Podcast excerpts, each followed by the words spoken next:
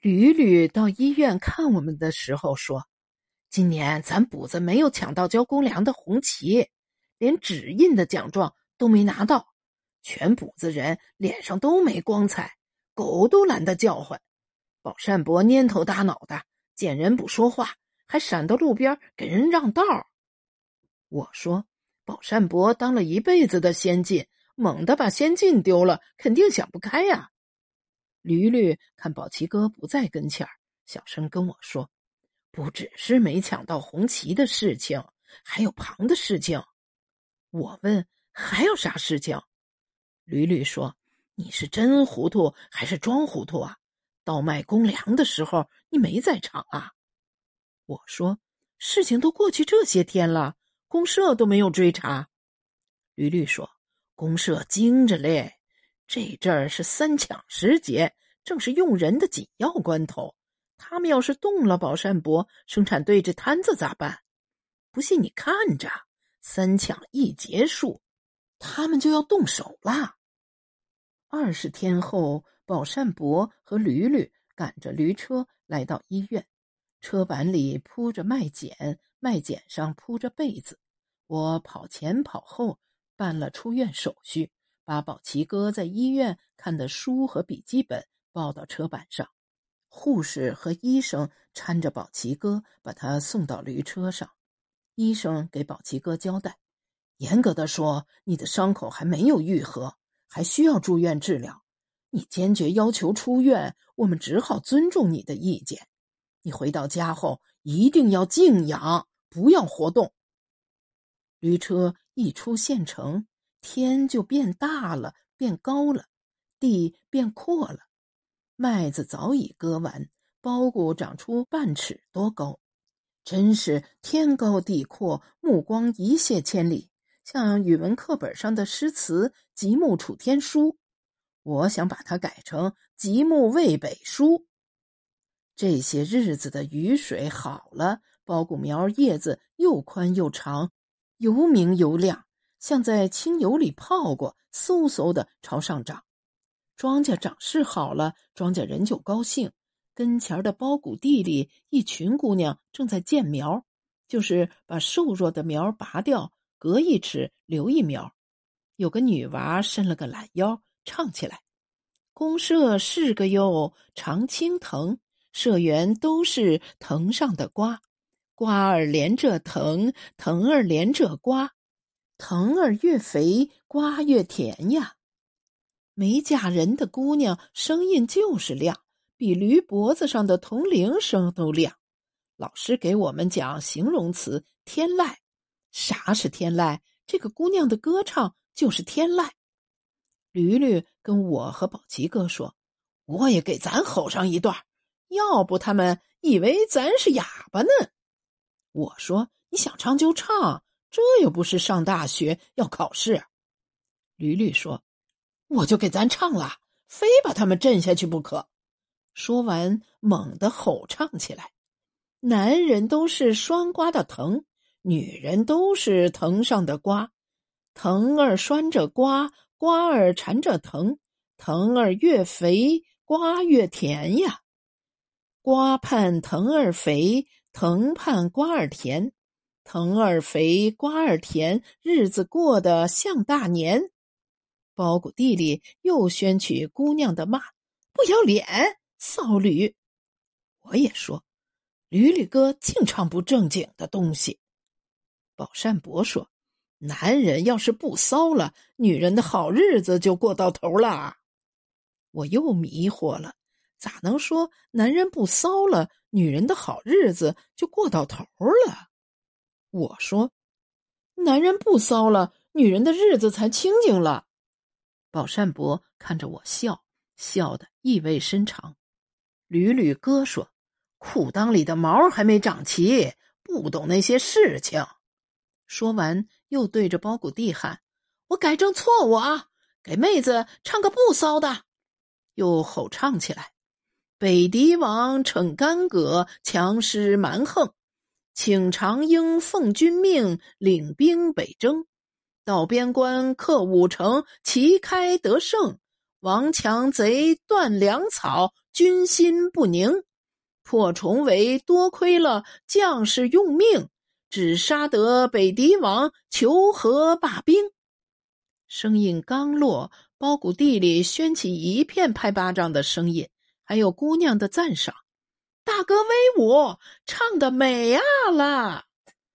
驴驴就跟人家斗嘴：“哥是杜家堡子的人，妹子要是看上哥了，快托媒人过来啊！妹子过门了。”哥天天给妹子唱，唱到天荒地老。包谷地里又传来：“俺托的媒人过去啦，哥可要把十碟子八碗摆齐全，小心媒人偷工减料，不给你好好说媒。”驴驴又唱开：“哥把三转一响，缝纫机、自行车、手表、收音机。”哥把三转一响买下了，哥把你的四季衣裳扯下了，哥把十碟子八碗摆下了，哥把抬你的花轿雇下了，哥把咱睡觉的热炕烧下了，哥把咱娃的尿布备下了。毛驴蹄子嘚嘚的敲着路面，车轮子噔噔的在路面上滚。我们离包谷地远了，离姑娘的歌唱远了，驴驴脸上就有些闷闷不乐。宝奇哥还在看书，看得入迷。我问：“宝奇哥，你咋不听那些女娃唱歌啊？好听着呢。”宝奇哥目光离开书页，说：“人家就不是咱碟子里的菜，闻见香味吃不到嘴更难受，不如连香味都不闻。”驴驴说：“吃不到也要闻闻，起码知道碟子里的菜是啥味道。要是一辈子都不知道碟子里有啥菜，你说活得亏不亏？”宝奇哥说：“我跟你不一样，你能闻到菜的味道，还能把菜吃到嘴里，我就不指望吃人家那口菜，干脆就不闻。”驴驴跟宝善伯说：“你坐到车上吧。”这节路是慢下坡，不用驴使劲。你都是五十六七岁的人了，一来一回一百多里，也够受的了。驴驴把毛驴的缰绳一拽，车停下了。我和驴驴跑过去，把宝善伯搀到车上。宝奇哥赶忙把身子挪到一边，给宝善伯腾出地方。我们看着他坐好了，驴驴才在驴屁股上拍了一巴掌。路面又掀起了驴蹄子敲击的嘚嘚声。走出了十多里，经过了十多个碾麦场，没有一家摊场。宝奇哥问：“往年的麦子都撵到八月，今天咋不摊长了？”宝山伯说：“气象站通知要下十天连阴雨，谁敢摊长？”宝奇哥说：“我这些日子都在观天象。”没看到贼星入嘴啊？咋会下连阴雨？你敢打包票没有雨？预报的事情谁敢打包票啊？也是，公家的气象站都经常报错。宝善伯跟驴驴说：“你让车停下，我下来。”驴驴说：“你坐的好好的，下来干啥？”宝善伯说：“驴驴，你想没想，都到这季节了，麦子还没碾完。”要是再耽误十天，少打多少粮食啊？宝奇哥说：“种一季庄稼多不容易啊！收到长的麦子长芽了，绝对是罪过。我把天象看清了，六天之内没雨，从今天算起可以连摊六天长。这阵儿还不到半晌午，摊长还来得及。”宝善伯说：“这跟前儿就是柳家寨公社。”我跟他们公社说说你观的天象，再让他们给旁的公社打电话，抓紧时间撵长。我们赶回杜家堡子的时候，还真没下雨。驴驴把车刚邀进了马号，魏长虎就在马号的院子里站着，看见我们，急走几步迎过来。驴驴问候：“魏书记，咋想起到俺堡子来了？”我咋不能到你们补子啊？你们补子不归我管啊！他走到驴车跟前，先把宝善伯搀下车，说：“慢点儿，岁数到那儿了，再一下不得了。”又跟宝奇哥握手，：“宝齐的伤咋样啊？”我说：“医生交代了，骨头还没有彻底长好，要静养，不能干活。”魏长虎说：“对，听医生的，要静养，不能干活。”饲养员搬来个凳子，放在宝齐哥屁股后边，说：“宝齐，坐下，你的腿不能受力。”魏长虎站在宝齐哥对面，想说点啥，又没说，琢磨了好几分钟，才说：“杜宝奇呀，我半晌午接到杜宝善的电话，你观天象得出连续六天不会下雨的事情，我当下就通知。”咱公社的生产队今天全部摊长，连摊六天，争取在这六天把麦子全碾完。话是这么说的，心里还是不踏实。公家办的气象站还三天两后晌的预报错，你把天上的星星一看，就知道连续六天不会下雨。我还听你们队长说。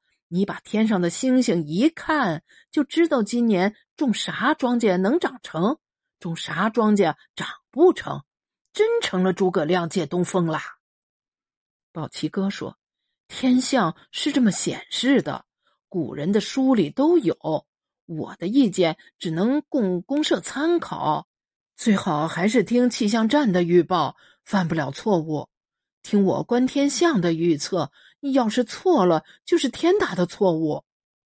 魏长虎说：“咱现在顾不上错误不错误，三年多了，地里都没打下粮食，人都饿得快死了。总算这一季有了收成，一粒麦子比一个金豆都贵重。要是成了麦芽，咱就是罪人。”宝奇哥说：“从今天起，我整夜观天象。”有变化，我立即通知公社，总不能让乡党再饿你一年肚子。果然，连续六天没有下雨，俺那一片十几个公社，一千多个生产队，用这六天时间把剩下的麦子撵完了。